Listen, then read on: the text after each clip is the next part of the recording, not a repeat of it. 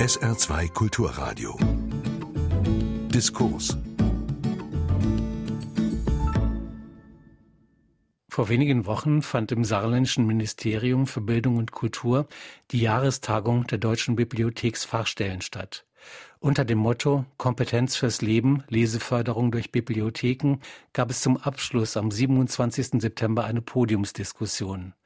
Unter der Leitung von SA2-Redakteurin Barbara Renno diskutierten Jörg Sellmann, Referatsleiter im saarländischen Ministerium für Bildung und Kultur, Bettina Twirsnick vom Bundesverband Leseförderung e.V., Dr. Carsten Schuld, Bibliothekswissenschaftler an der HTW Kur und Dr. Jörg Maas, Hauptgeschäftsführer der Stiftung Lesen. Als ich die Überschrift gelesen habe, habe ich mich natürlich sofort verlesen und ich weiß nicht, wie vielen von Ihnen das auch passiert. Ich habe Kompetenz fürs Lesen natürlich erst mal gelesen, weil es um Leseförderung gehen soll. Ich weiß nicht, ob das noch anderen passiert ist, ist aber ja vielleicht nicht äh, das Schlechteste, weil Kompetenz fürs Leben und fürs Lesen ist ja eigentlich eine schöne Koinzidenz äh, der Ereignisse.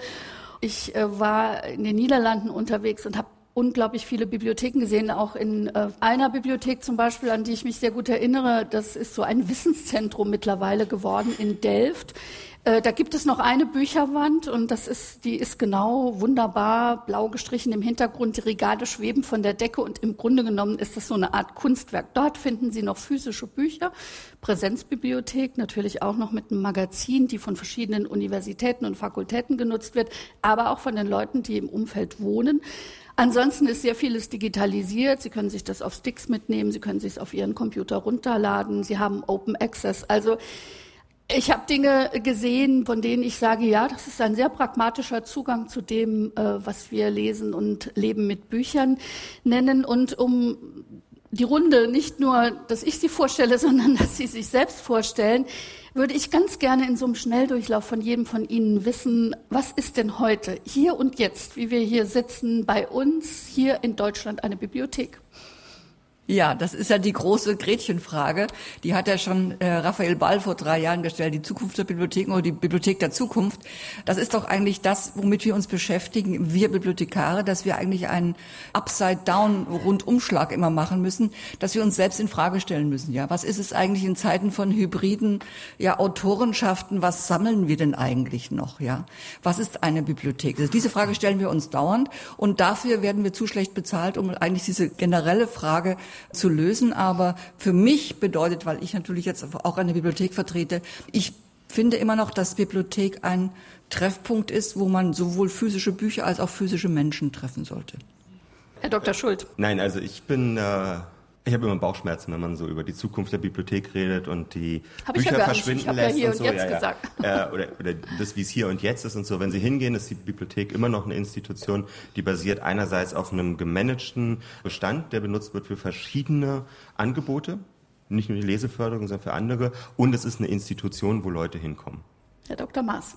Ähm, Sie kennen alle das Programm Lesestart vom Bundesbildungsministerium finanziert, wo das erste Lesestart-Set bei den Kinderärzten ausgegeben wurde, das zweite bewusst in den Bibliotheken und nicht in den Kitas, wie man hätte annehmen können. Und jetzt wird ja gerade das dritte Set an die Familie mit Kindern in ganz Deutschland ähm, über die Grundschulen verteilt. Aber die Wahl damals ähm, auf die, ähm, für die Bibliotheken war ja eine ganz bewusste, nämlich zu sagen, ähm, Bibliotheken sind unabhängig vom Lebenszyklus und vom Alter der Kinder, der Jugendlichen und der Familien die zentrale Anlaufstelle.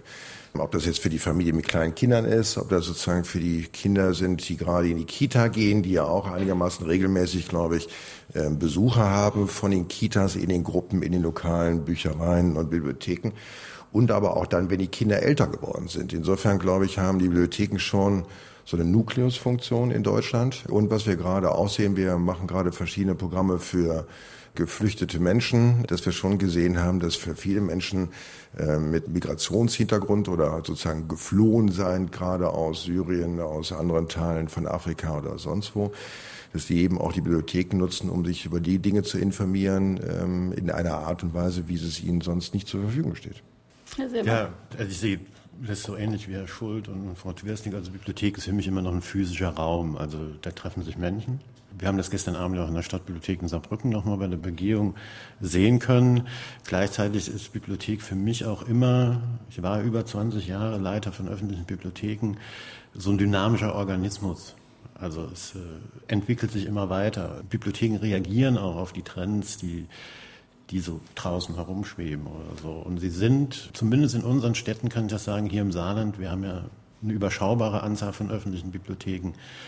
Sie zählen zu den bekanntesten Einrichtungen in jeder Stadt und Gemeinde. Also vielleicht mal eine Zahl. Wir hatten damals in Merzig als wir mit der Einrichtung der Lernwelt äh, Merzig angefangen haben, gab es eine Umfrage. Da war die Bibliothek die bekannteste Institution vor dem Hallenbad noch. Über 80 Prozent kannten das, wussten, wo sie liegt, aber nicht alle 80 Prozent sind hingegangen.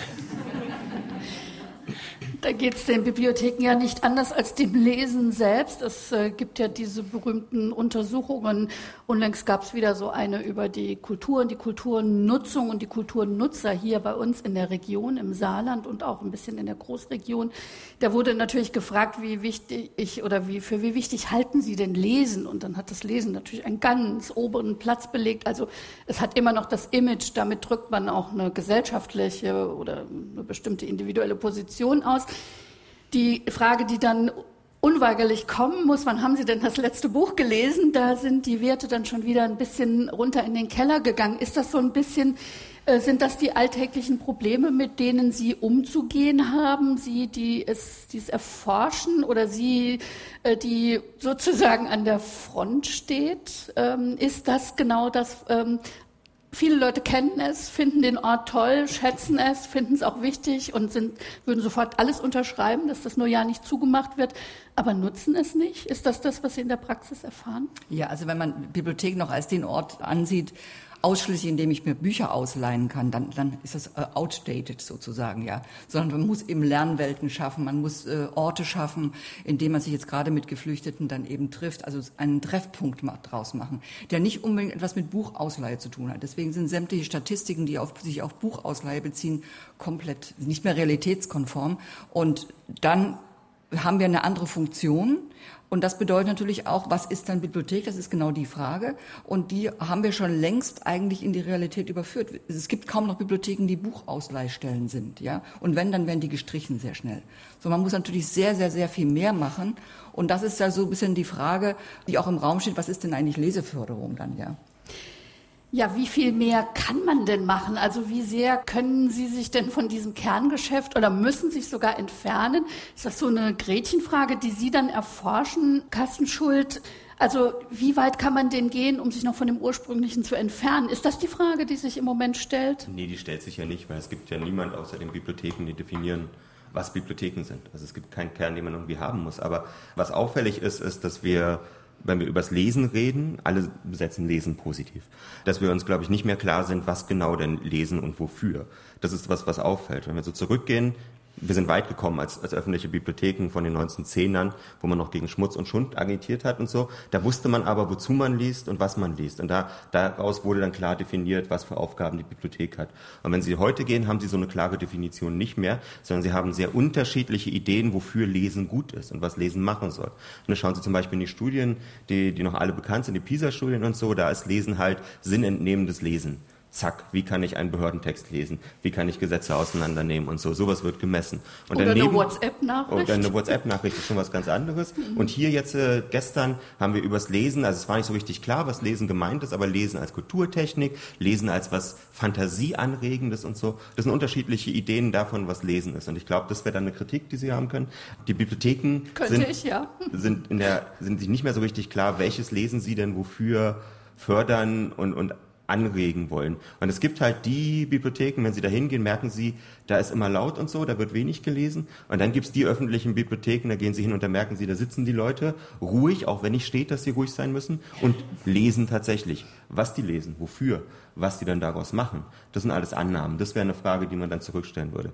Das versuchen wir manchmal zu erforschen. Ich kann Ihnen die auch gerne beantworten. Auch dafür habe ich jetzt ein schönes Beispiel in den Niederlanden gesehen, in der Ober in Amsterdam. Das ist ein großartiger Bau. Da ist im Moment der Renner ein Raum, wo Studierende, also egal wer, kann da hinkommen, gibt äh, sein Smartphone oder was auch immer er nutzt ab für eine Dreiviertelstunde und widmet sich dann ganz den Tätigkeiten, die er machen will. Das ist im Moment der Renner. Die sind auf Monate hin ausgebucht und die sind völlig überrannt worden von diesem Erfolg. Die haben jetzt einen zweiten und einen dritten Raum aufgemacht, wo das auch angeboten wird. Ist das ähm, so etwas, äh, wo man, wo Sie noch mitgehen würden und sagen, ja, das ist auch noch eine Aufgabe für Bibliotheken? Das muss die Bibliothek für sich entscheiden. Ne? Also wir als Bibliotheksforschung sind nicht dazu da, den Bibliotheken zu sagen, was sie machen, sondern eher hinzugehen und rauszufinden, was passiert da eigentlich. Insoweit, wenn das funktioniert, kann man dann darüber nachdenken, was passiert da eigentlich. Eine Konzentration, eine Verdichtung könnte man sagen, würde ich jetzt sagen, ist äh, Lesen, aber das ist eine schöne Anregung für die nächste schnelle Runde. Was ist denn Lesen heute überhaupt? Jetzt muss der Herr Seemann anfangen.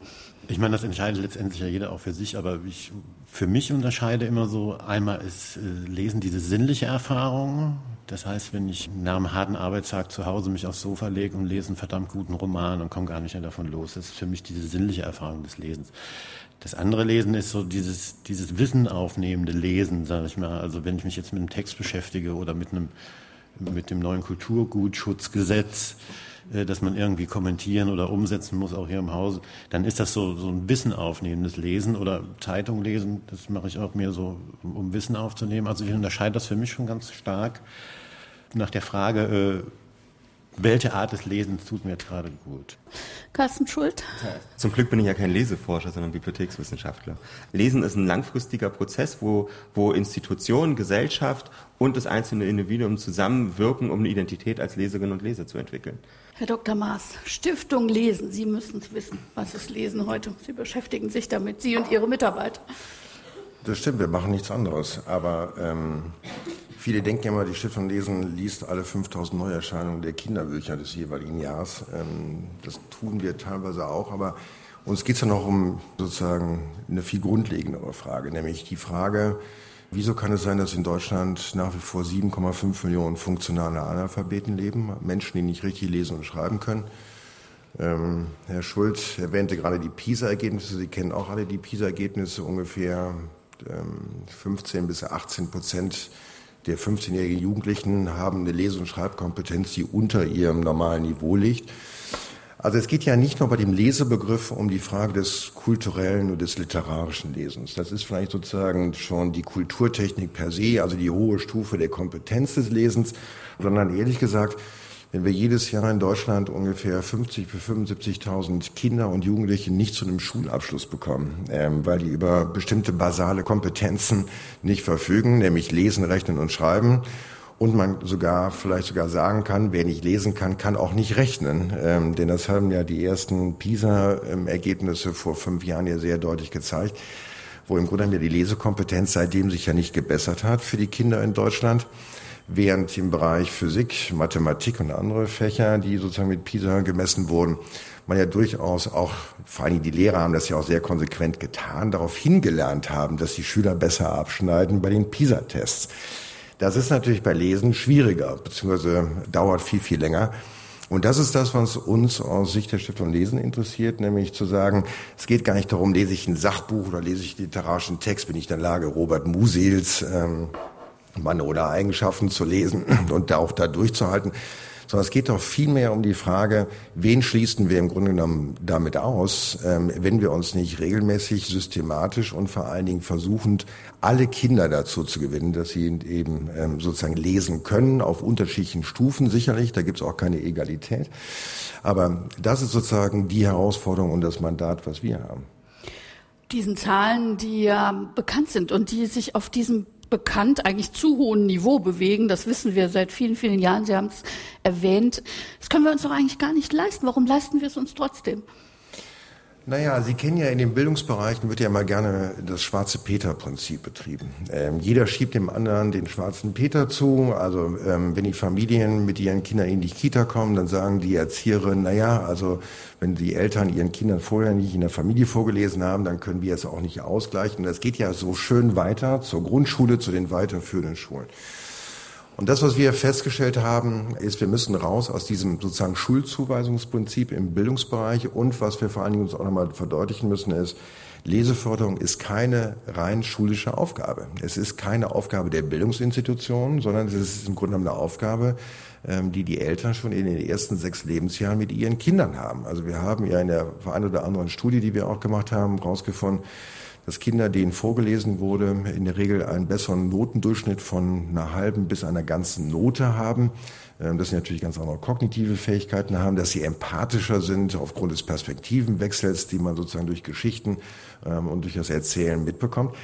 Insofern versuchen wir gerade durch solche Aktionen wie alle Kinderärzte geben das erste Lesestartset bei der U6-Untersuchung, also wenn die Kinder ein Jahr alt sind, an die Eltern, eben auch diesen Impuls früh zu setzen. Und ich glaube, was wir in Deutschland brauchen, ist ähm, sozusagen weniger der Blick immer auf die Institution und auf die Frage, wer ist denn dafür verantwortlich, dass das Kind in den Brunnen gefallen ist, als vielmehr die Frage, was kann denn jeder von uns, egal was er tut, ob er Bibliothekar ist oder Lehrer oder Eltern oder Erzieher oder auch nur Promi oder irgendwas anderes, was können die Einzelnen tun, ähm, sozusagen um komplementär über Leseförderung nachzudenken? Das ist eine wunderbare Vorlage ja. jetzt für mich, ja, weil ich den Bundesverband Leseförderung vertrete. Und dieser Bundesverband hat sich ja deswegen gegründet, weil er eigentlich die, die Nase voll hatte von diesem Wort Leseförderung. Denn wer liest was für wen, wie und ja, also wo, wo soll es überhaupt hingehen? Und wir sind sozusagen die Vertreter der Langfristigkeit, der Nachhaltigkeit. Und deswegen haben wir ja auch diese Weiterbildung nicht erfunden, aber sozusagen zur Perfektion gebracht. Und zwar die Weiterbildung Lesen- und Literaturpädagogik. Indem wir sagen, lesen, wenn es nicht pädagogisch aufgehängt ist, also nicht das davor und das danach bei allen unseren Aktivitäten, die wir Bibliotheken, da sind wir ja wirklich großartig, die wir immer ganz tolle Events uns ausdenken. Aber wenn das nicht auf eine lange Strecke gedacht wird, ist es vollkommen sinnlos. Und deswegen, ja, diese Idee der Nachhaltigkeit und dieser langen Strecke denken. Und das ist nicht sexy, ja, das, das gibt's meistens kein Geld dafür, weil das eben so, diese langfristigen Sachen sind eben manchmal nicht sehr spektakulär. Und das ist so eine Aufgabe, die wir Bibliotheken uns eigentlich dann noch mehr stellen sollten. Und das ist das, was ich unter Leseförderung verstehe. Herr Seemann, ja bitte. Ja, jetzt, dem möchte ich ausdrücklich beipflichten. Das ist auch, äh, ich hatte ja gestern nur noch ganz kurz so ein bisschen berichtet, wie wir als Ministerium äh, die Leseförderung fördern oder was wir selbst machen.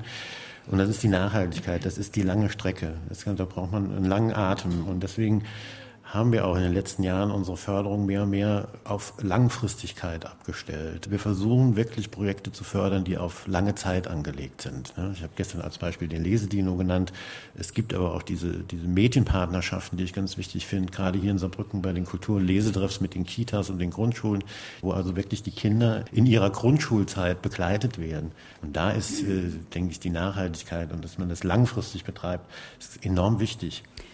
Herr Dr. Maas, ist das die Arbeitsteilung? Sie schieben an und die anderen, die Bibliotheken sorgen dafür, ähm, dass sozusagen die Langstrecke abgedeckt ist? Sind Sie die Sprinter und die anderen die Langstreckenläufer, um es olympisch auszudrücken? Nee, ich glaube, wir sind alles Zehnkämpfer. Was wir versuchen aus Sicht der Stiftung Lesen, ist gar nicht so sehr irgendwas anzuschieben. Das funktioniert ja in Richtung Politik ja sowieso selten, denn alle vier Jahre wird ja neu gewählt und dann orientiert sich ja auch mal ein Ministerium oder eine Einrichtung ja auch nochmal anders. Insofern ist ja die Politik auch nicht immer verlässlich im Sinne der Leseförderung. Wäre sie das, ähm, hätte sicherlich Leseförderung in den Landes- und Bildungscurricula und Politik einen ganz anderen Stellenwert, als sie jetzt hat. Und auch diese ewige Zankerei zwischen den Bundesressorts. Wer ist zuständig für Leseförderung? Ist es Ministerin Wanka? Ist es Schwesig, weil es im Bereich der Familie und der Erzieherinnen und der Kitas liegt?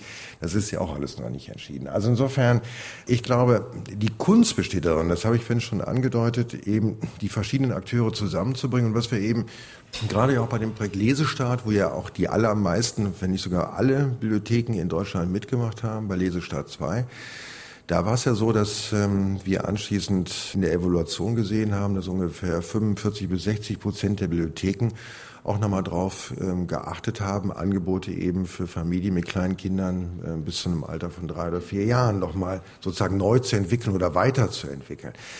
Und da haben wir sicherlich gesehen, die Zusammenarbeit zwischen ähm, Bundesmitteln, und das war ja das Projekt oder ist immer noch das Projekt Lesestart, mit lokalen Initiativen und Einrichtungen wie den Bibliotheken, mit jetzt den Kultusministerien ähm, bei der Einschulung für die Erstklässler. Ich glaube, dass sozusagen Leseförderung einfach viel komplexer und kohärenter gedacht werden muss unter Einbeziehung aller Akteure.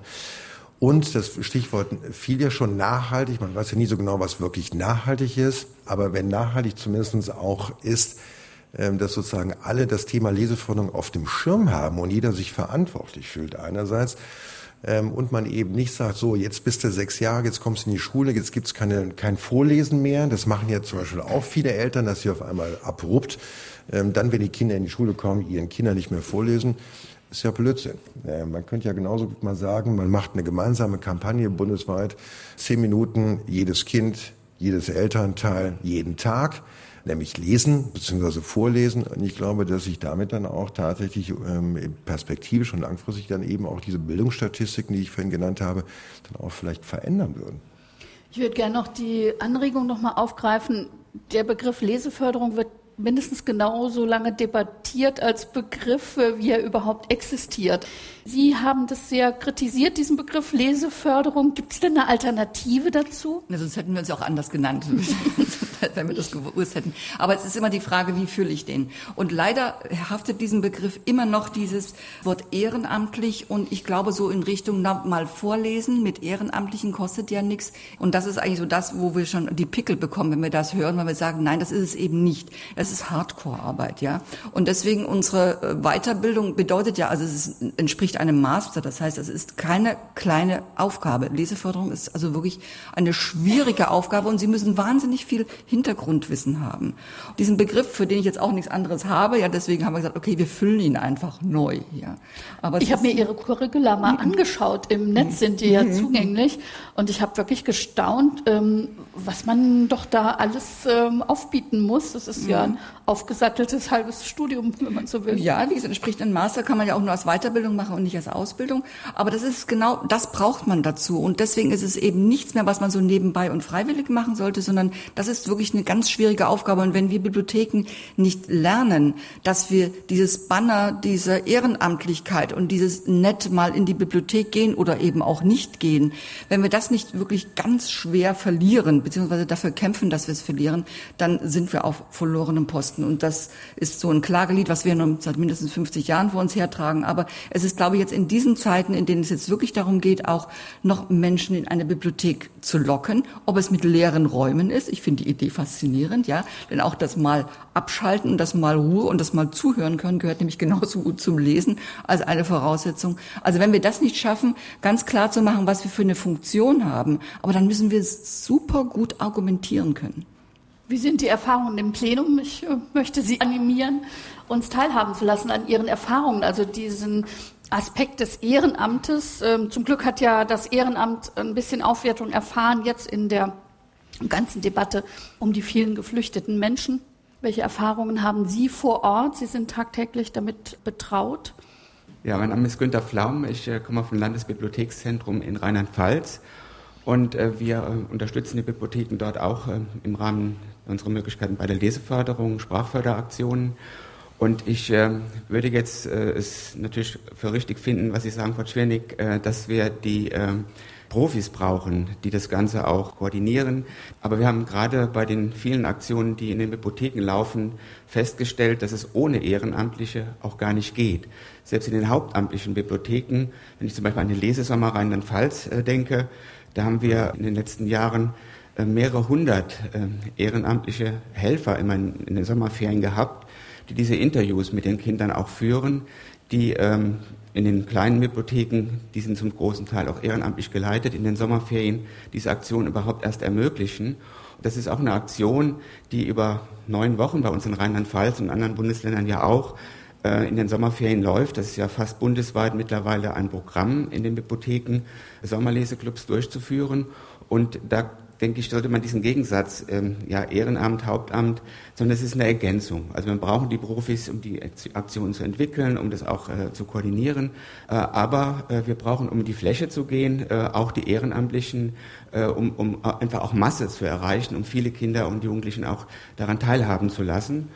Sie haben eben gesagt, die Eltern sind äh, die größten Leseförderer das sind auch keine Profis und äh, die, denke ich, muss man als allerwichtigste gewinnen, um überhaupt Leseförderung, überhaupt die Ansätze für Sprach- und Leseförderung, die Begeisterung erstmal zu wecken bei den äh, Kindern und Jugendlichen.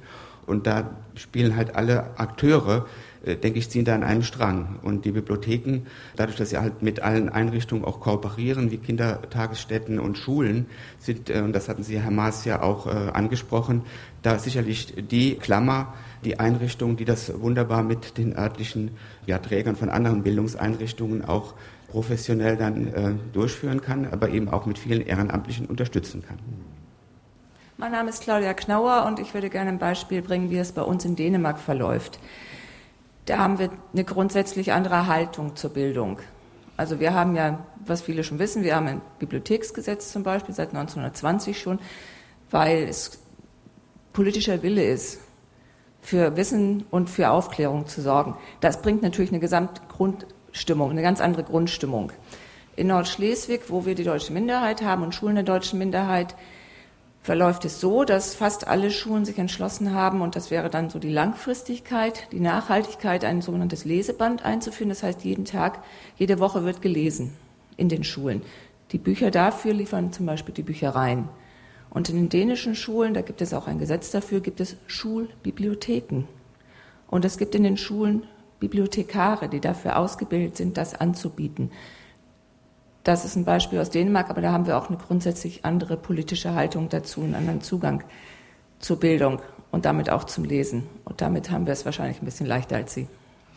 Vielen Dank, das war ein wichtiger Hinweis. Ja, würde das allen Akteuren helfen, wenn die Politik ihren Job machen würde, und zwar gut machen würde, nämlich das, was wir als äh, Bürger von ihnen erwarten können, Rahmenrichtlinien festsetzen. Politische Willenserklärung heißt erstmal noch gar nichts, aber kann ja helfen bei der tagtäglichen Arbeit. Weniger. also Sie haben mir gefragt, wie es in der Schweiz ist, kann ich kurz mhm. zusammenfassen, in jedem Kanton anders. Ähm, Gut, das kennen wir ja. 26 Kantone, 26 Lösungen. Was zum Beispiel mir auffällt, wir haben in St. Gallen, also im Kanton St. Gallen, ein bisschen Forschung machen können zu Schulbibliotheken und was da auffiel war, dass wir ganz viele Bibliotheken hatten und Schulen, die wenn man da hingegangen ist, haben die immer gesagt, eine ganze Gemeinde liest. Ne? Wir sind eine Gemeinde, sind überhaupt nicht bildungsorientiert. Der Großteil von uns macht nachher Handwerk und geht nicht nach St. Gallen auf die Uni. Das ist zu weit und zu groß und zu eklig und so. Und trotzdem haben die gesagt, die lesen da auch. Und dann haben sie aber geguckt, wer liest denn da? Und das waren alles die Schweizerinnen und Schweizer, die gelesen haben. Und alle, die nicht Schweizer Pass hatten, bis auf die Österreicher und Deutschen, ähm, haben da nicht so richtig mitgelesen. Und das ist halt auffällig. Also sie müssen immer in die Fläche gucken in der Schweiz, was wird wo gemacht, für wen etc. pp. Und dann sehen sie auch, welche Leseförderung gemacht wird und wie die auch funktioniert. Herr Dr. Maas, immerhin ist der Bundespräsident Ihr Schirmherr. Das ist ja auch so eine Art Adelstitel oder ein Ritterschlag, oder wie würden Sie sagen? Der Stiftung lesen. Ich würde gerne auf ja, den, ja, den Aspekt ja. von Herrn Schult eingehen. Ich glaube, die Frage ist doch, nicht so sehr, ob die Politik sozusagen Lesekompetenz garantieren kann. Das kann sie bestimmt nicht. Ähm, denn das sind die Familien, das haben wir vorhin schon gesagt, das sind die Bildungseinrichtungen von der Kita bis zu den weiterführenden Schulen. Aber die Politik schafft halt die Rahmenbedingungen, vor allen Dingen auch die finanziellen Rahmenbedingungen. Ähm, und ähm, ich brauche, also Sie alle kennen auch die Situation der finanziellen Ausstattung oder Nichtausstattung der Bibliotheken viel, viel besser. Und die wird in der Tat in solchen Ländern, ähm, die sozusagen andere Bildungsverpflichtungen haben, wie gerade die Kollegin aus Dänemark das beschrieben hatte, da gibt es sozusagen in der Tat andere Voraussetzungen. Und ich glaube, ähm, solange eben auch die Bildungsaufgaben in den Ländern liegen ähm, und jedes Land gerade mal das macht, was es tut. Ähm, und häufig werden ja Investitionen gerade im Bildungsbereich ja gar nicht so sehr als Investition, sondern als Ausgaben gesehen. Ähm, und ich glaube, so lange gibt es eben auch ein falsches Verständnis von ähm, politischer Verantwortung für Leseförderung. Also deutlich gesprochen, der Bundespräsident wäre sicherlich nicht ähm, der Schirmherr der Stiftung Lesen von Anfang an. Wenn ich im Grunde genommen auch schon damals bei der Gründung auf Initiative von ähm, Helmut Kohl und Reinhard Mohn, und so kam die Stiftung Lesen zustande, nicht im Grunde genommen klar gewesen wäre, ähm, dass Leseförderung alle angeht, ähm, alle betrifft, aber eben nicht nur die staatlichen Institutionen, sondern im Grunde genommen auch die Privatwirtschaft. Also wir sagen manchmal etwas salopp, die Stiftung Lesen ist was wie so eine Public-Private Partnership äh, und war das schon lange, bevor es überhaupt diesen Begriff gab. Aber insofern, glaube ich, gibt es in der Tat eine Verantwortung. Und das ist nicht nur die Verantwortung, um kleine Programme auf den Weg zu bringen oder auch die dann langfristig laufen oder weniger langfristig, sondern eben auch zu sagen, wenn wir tatsächlich ähm, fixe Anlaufstellen für Medien, für Bücher, fürs Lesen, ob jetzt der Begriff Leseförderung stimmt oder nicht, ist doch gerade mal ganz egal. Wir wissen da alle, worum es geht, nämlich um die Tatsache, dass eben nicht genügend Menschen, vor allem junge Menschen in Deutschland lesen können, lesen wollen oder den Zugang zum Lesen finden. Und da geht es ja gar nicht um den erhobenen Zeigefinger. Also wir haben ja Leseprogramme, ähm, das kennen Sie ja. Da wird genauso der, bei den Jungs der Kicker gelesen, weil die Fußball gerade toll finden und weil das vielleicht der Einstieg ist. Ich habe selber zwei Töchter, die sind jetzt schon mittlerweile größer, aber jahrelang ähm, sahen die Kinderzimmer ziemlich nach Prinzessin Lilifee aus. Ich fand das grausam, wie Sie sich vorstellen können, aber wenn die halt alle zwei Wochen die neue Prinzessin Lilifee Zeitung selber lesen, in Anführungsstrichen wollten, dann ist das doch die Motivation, irgendwie überhaupt mit dem Lesen anzufangen. Insofern sollte man doch auch vorsichtig sein bei dem Begriff der Leseförderung, dieser ganzen akademischen Diskussion darum, nicht immer auch zu denken, na ja, man müsste doch sozusagen um die besseren Möglichkeiten. Ich glaube, wir haben es, es gibt genügend Möglichkeiten. Wir müssen aber einfach auch bestimmte so eine, ich sag mal, so eine Grundsatzhaltung einnehmen und vielleicht auch laissez-faire sein im Sinne von, es gibt nicht den richtig und den einzig guten Weg im Bereich der Leseförderung, sondern jedes Kind, jeder Mensch findet seinen eigenen Weg. Also lasst uns doch überlegen, gemeinsam, äh, wie man sozusagen diese tausend Blumen blühen lassen könnte. Ich würde gerne noch mal wissen, wir haben jetzt die ganze Zeit äh, über die Kinder und Jugendlichen gesprochen und was notwendig ist, damit die eventuell irgendwie so Lust äh, am Leben und am Lesen bekommen. Ich kann ja nur hoffen, dass so ein Starter-Paket funktioniert, wenn die Eltern irgendwie denken, na, das ist was Gutes und das mache ich und es nicht zur Seite legen. Nee, wir sitzen noch nicht auf der Bettkante und kontrollieren, ob dieses Buch tatsächlich äh, vorgelesen so. wird. Genau, aber wir, was wir natürlich schon sehen bei der Evaluation, gerade bei dem Projekt Lesestart ist, dass ähm, 65 Prozent der Eltern, die dieses Lesestart-Set das erste beim Kinderarzt bekommen haben, ähm, sich mit dem Kinder, mit ihren Kindern mindestens drei bis fünf Mal sich das Buch angeguckt haben. Ob die jetzt den Elternratgeber von vorne bis hinten lesen, ist uns doch gerade mal egal. Sondern was im Endeffekt doch zählt und auch im Übrigen sozusagen die Sprachen sind egal. Wir haben nämlich das Leseschatzett ganz bewusst in, in Deutsch, Türkisch, Polnisch und Russisch ähm, auch gemacht, um zu sagen, egal in welchen Sprachen ihr euren Kindern vorlest, lest euren Kindern regelmäßig vor, guckt mit denen die Bücher an, erzählt irgendwie abends und in, vor allen Dingen in schöner Regelmäßigkeit Geschichten. Und ehrlich gesagt, wir haben kaum Aktionen gehabt, die sozusagen so eine hohe ähm, auch Akzeptanz gefunden haben wie Lesestart. Das hat sicherlich natürlich auch damit zu tun, dass das ja wie so eine Leser Impfung funktioniert. Also die erste Impfung passierte beim Kinderarzt. Die Kinderärzte, das brauche ich Ihnen auch nicht zu erzählen, die haben natürlich schon auch eine hohe Autorität und eine Akzeptanz bei den Eltern. 93 Prozent aller Kinder mit ähm, oder alle Eltern mit Kindern gehen zu den U-Untersuchungen, zu den regelmäßigen Vorsorgeuntersuchungen. Und dann gab es die Wiederauffrischungsimpfung, die erste in der Bibliothek und jetzt sozusagen die zweite Wiederauffrischungsimpfung bei der Einschulung. Also was wir doch mehr brauchen, ist mehr sozusagen so eine systematische Art von Leseförderung, wo im Grunde genommen kein Kind aus den Fängen gelassen wird und im Grunde genommen in schöner Regelmäßigkeit jedes Jahr oder jedes zweite Jahr ein Impuls gesetzt wird, ohne dass die erstmal irgendwo hin müssen, um sich irgendwas abzuholen. Ja, also das ist natürlich, ähm, dieses Fortlaufen erlebt natürlich nur, wenn Bibliotheken eingreifen und sozusagen dann die Kernarbeit der Vermittlung machen.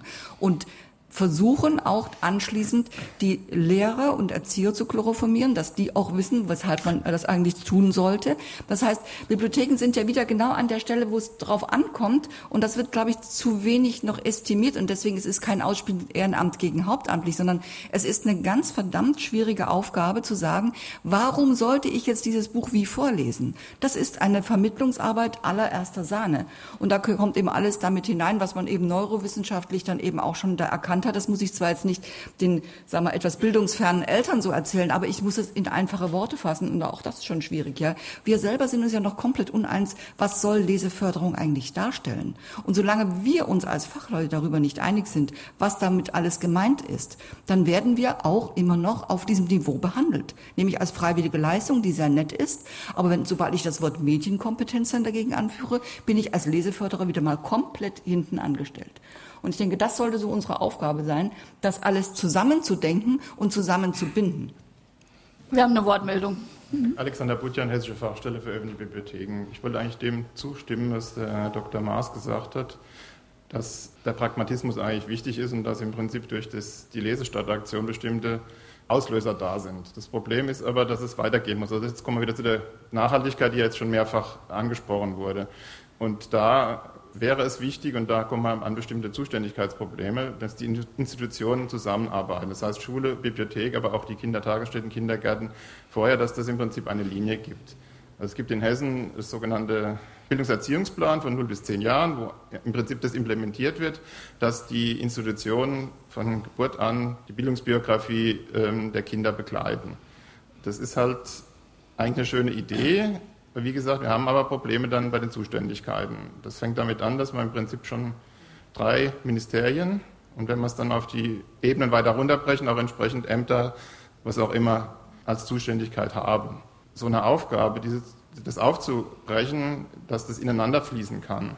Wenn das gelingt, über diese Zuständigkeitsgrenzen hinüber zu gehen, dann können wir auch nachhaltig Leseförderung oder Bildung, wie Sie es nennen wollen, äh, schaffen aber dazu müssen die Institutionen zusammenarbeiten. Ich denke, wir haben da gestern auch ein ganz gutes Beispiel aus dem Landkreis Straubing-Bogen gehört, wo das sicher gelingt, ähm, wo man aber natürlich auch noch beobachten muss, wie nachhaltig das dann tatsächlich ist. Aber da sind die Institutionen ja. im Prinzip miteinander verwoben oder arbeiten miteinander.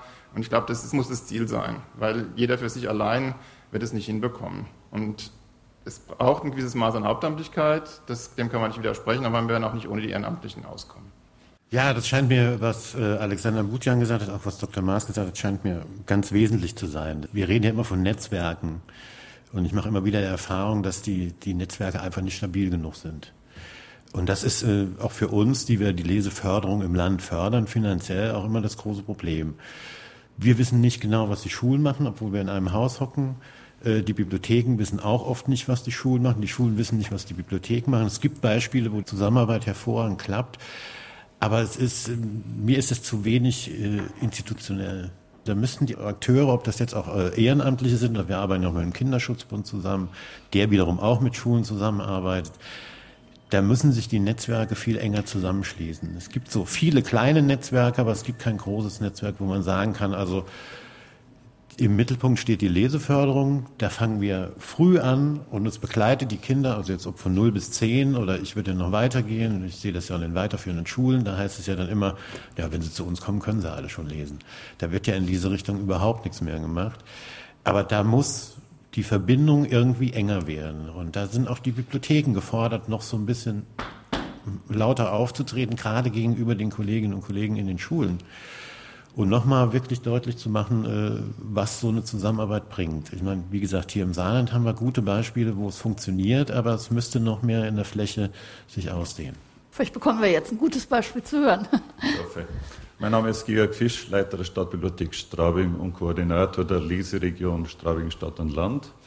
Äh, wir haben seit vier Jahren ein Netzwerk zur Leseförderung das sich vielfältigst engagiert, dass wir hier jetzt ein bisschen zu viel des Guten, das alles zu erklären. Wichtig finde ich, dass Leseförderung in Form eines Herzschrittmachers praktisch immer wieder Leseimpulse setzt, vom Kindergarten über die Einschulung zwischen der zweiten und dritten Klasse. Da gibt es äh, noch einen bestimmten Punkt, auf den möchte ich näher eingehen. Dann durchaus auch in der vierten Klasse und darüber hinaus. Lesekompetenz entwickelt sich langsam in Schritten. Die Kinder, wenn sie in die Schule kommen, die wollen so ziemlich alle lesen lernen. Weit über 80 Prozent geben an, wenn sie in die Schule kommen, Lesen ist wichtig. Lesen ist Weltbeherrschung. Sie stellen allerdings dann fest, wenn sie von Hause aus nicht fürs Lesen sozialisiert worden sind, dass Lesen echte Arbeit ist. Und wenn man sie nicht unterstützt, dann funktioniert das Ganze auch nicht. Sie lernen lesen sehr wohl. Sie können technisch lesen. Sie sehen, sie vertonen das Ganze wunderbar. Wenn man sie allerdings hinterfragt, was hast du gelesen? Das Leseverständnis ist leider in dem Maße nicht da. Mancher Lehrer mag sich sogar darüber hinwegtäuschen, was die Kinder verstehen. Sie bleiben rein vom Leseverständnis irgendwo in der dritten Klasse stehen. Also viele hören dann auch das Lesen auf. Daraus rekrutieren sich dann die 15 bis 18 Prozent derjenigen, die ein Problem ein Leben lang haben werden mit dem Lesen. Wir wollen mit vielleicht einem kleinen bisschen Optimismus aus dieser Diskussion rausgehen. Und würden Sie denn jetzt etwas zurücknehmen von den Definitionen, die Sie zu Anfang äh, gegeben haben? Ja, mitnichten. Mitnichten, gut.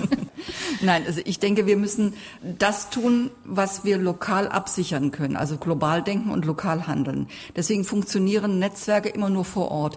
Sie können eine pädagogische Architektur, das ist ja nun auch so, auch so ein Begriff, den man gerade bei Lernwelten oder auch in Schulen dann eben gebraucht.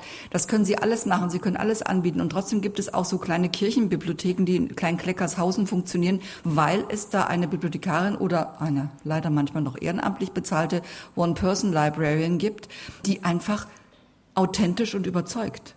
Und sie brauchen noch die Vermittler. Sie brauchen einfach die Menschen dazu. Und mein Plädoyer ist, das gut argumentativ aufzuhängen, weil wir immer noch dann um die Knete kämpfen müssen. Das ist doch unser Hauptgeschäft. Also ich bin zur absoluten Fundraiserin mutiert, dass ich immer noch schauen muss, wo kriege ich eigentlich das Geld her? Ich kann gar nicht so viel gut arbeiten, wie ich eigentlich von meiner Profession her tun sollte. Und deswegen fand ich eben auch die Idee des Bundesverbands Leseförderung so gut zu sagen, so und jetzt hängen wir einfach mal eine bundesweite Definition, was ist denn eigentlich alles Leseförderung auf, ja? Damit wir nicht alle uns durchdeklinieren müssen von, wie gesagt, von der kleinen katholischen Bibliothek bis hin zu den Großstadtbibliotheken. Was ist eigentlich Leseförderung? Und wenn wir dafür keinen Standard entwickeln und ein gutes argumentatives Rückgrat sozusagen einziehen, dann diskutieren wir in 10, in 20, in 50 Jahren immer noch das Gleiche, was wir jetzt gerade tun. Ähm, würden Sie von Ihrer Anfangsdefinition abrücken, Herr Schuld? Ich hatte ja keine richtige Definition, aber nein. Das ist immer die beste Position. Muss man brauchen. Haben Sie jetzt eine gewonnen, sagen wir es mal so? Nein, also Nein. Ich, ja, lassen wir das. Ja, Herr Maas, die Stiftung Lesen. Ein wichtiger Baustein in diesem ganzen Netzwerk und in der Frage ähm, der Haltung was sind denn die nächsten großen Projekte? Oh, so viel Zeit haben wir nicht. ähm, eins. Also ich sage Ihnen eins, wir, Ein werden, wir werden nicht den Begriff der Leseförderung versuchen neu zu definieren. Was wir allerdings uns angucken wollen, das wollen wir im nächsten Jahr machen mit einer Studie, ist, wie hat sich der Lesebegriff verändert? Und uns interessiert nach wie vor die Frage, wie kriegen wir die Menschen in Deutschland, die nicht lesen und schreiben können, nicht weil sie es nicht wollen, sondern weil sie keinen Zugang gefunden haben, oder weil sie sozusagen den Zugang vielleicht verloren haben, den sie irgendwann mal hatten. Wie kriegen wir die dazu, ähm, sozusagen beim Lesen wieder einzusteigen? Ich denke auch nicht, dass wir noch einen neuen Arbeitskreis von irgendwas brauchen, irgendwie regional. Ich glaube, es gibt alles da schon in Deutschland. Es gibt aber einfach vielleicht nochmal den Hinweis, die verschiedenen Ressourcen und die Leute sozusagen auch noch mal zusammenzubringen. Und das beste Beispiel ist ja hier, ich meine, der Austausch findet ja statt zwischen den ähm, Fachstellen und den Bibliotheken. Der findet auch sozusagen lokal statt zwischen den Kitas und den Grundschulen und den Ehrenamtlern. Ehrlich gesagt, ich glaube, wir sollten nicht so sehr äh, sozusagen gucken, was uns trennt. Das ist jetzt so sehr allgemein. Aber wir sollten eher mal gucken, äh, was wir sozusagen irgendwie gemeinsam haben. Viele Bibliotheken ähm, laden ein zum 18. November zum bundesweiten Vorlesetag, machen dort Vorleseaktionen, entweder mit der Autorin oder auch der Bürgermeister kommt. Vielleicht war auch der Bürgermeister längere Zeit schon nicht mehr in der Bibliothek und sollte die auch mal wieder von Ihnen sehen. Also da gibt es sozusagen verschiedene Optionen und Möglichkeiten, wie man vernünftige Dinge, die auch trotzdem noch eine öffentliche und politische Wirkung vielleicht zeigen, wie man die vielleicht nochmal gestalten kann. Also Herr Seemann, Sie haben als Gastgeber das Schlusswort. Also ich kann nur für, für Saarland reden, weil ich das halt äh, ein bisschen überblicken kann. Aber was mir wichtig erscheint, ist, dass wir das Ganze etwas verstetigen, was es im Lande schon gibt. Also jenseits auch der Aktionstage, die wir ja gerne machen, also dass der Minister auch in Schulen geht etc. Wichtig erscheint mir auch, dass Bibliotheken aus ihren eigenen Räumen rausgehen. Also nicht immer nur sagen, die Schulen müssen zu uns kommen, sondern wir müssen auch als Bibliotheken mal in die Schulen gehen. Wir müssen in die Einrichtungen gehen und nicht immer nur umgekehrt.